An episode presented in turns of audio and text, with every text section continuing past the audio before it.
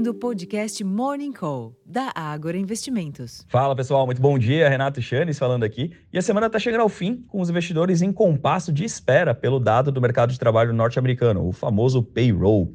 Porém, antes da divulgação do número, o ambiente é mais positivo para os mercados acionários e a maioria das bolsas internacionais mostra algum sinal positivo, refletindo balanços corporativos, como o da Apple na noite de ontem, e também a recuperação parcial de ações de bancos regionais nos Estados Unidos.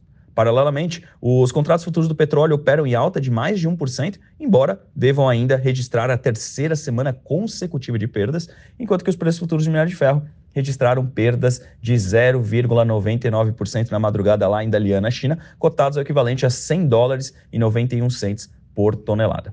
Por aqui, os balanços corporativos devem continuar direcionando o rumo das ações. Hoje, por exemplo, nós temos a análise dos estados do açaí na abertura, da Via, enfim, uma infinidade de empresas que divulgaram seus números de ontem para hoje. Todos esses dados vocês acompanham dentro da abertura de mercado e também no Agro Insights ao longo da sessão de hoje e depois, eh, para quem quiser consultar, fica lá disponível. Também existe a possibilidade de serem anunciados dois nomes para a diretoria do Banco Central, o que pode influenciar sim os negócios no mercado de juros, embora as oscilações, na nossa opinião, ainda devem ser bastante modestas, dada a ausência de avanços significativos na pauta fiscal. Como nós temos falado, o ambiente ontem, por exemplo, refletiu a expectativa de que o mercado projeta a queda da Selic a partir do segundo semestre do ano. Nós concordamos com essa visão, mas antes de uma evolução muito consistente da pauta fiscal, nós entendemos que é difícil que o mercado fique consistentemente em alta. Né? Nós deveríamos ter aqui o que é chamado voo de galinha antes de realmente uma recuperação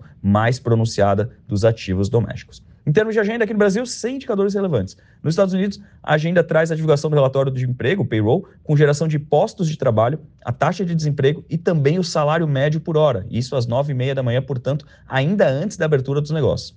A mediana de mercado aponta para 185 mil novos empregos em abril, após as 236 mil vagas criadas em março. Entre os eventos da sessão, alguns dirigentes do Federal Reserve discursam, como James Bullard, de St. Louis, ao meio-dia e 45, e também a diretora Lisa Cook, às duas horas da tarde. Na Europa, as vendas no varejo da zona do euro caíram 1,2% em março, ante fevereiro, segundo dados publicados hoje pela Agência Oficial de Estatísticas da União Europeia, a Eurostat, é, frustrando a expectativa de estabilidade no período. Em relação ao igual mês do ano passado, as vendas do setor varejista do bloco sofreram contração de 3,8% em março. Além disso, as encomendas à indústria da Alemanha caíram 10,7% em março ante fevereiro, segundo os dados da Destats, bem pior que as expectativas de queda de 2% para o período, configurando-se então como o declínio mais forte desde a pausa de novos pedidos em abril de 2020, ou seja, lá no meio da pandemia. Em termos de China, o índice de gerente de compras, o PMI de serviços, recuou de 57,8 pontos em março para 56,4 pontos em abril, segundo dados da pesquisa da Caixin junto com a S&P Global. Já o PMI composto, que engloba serviços e também a indústria, diminuiu de 54,5 pontos para 53,6 pontos no mesmo período.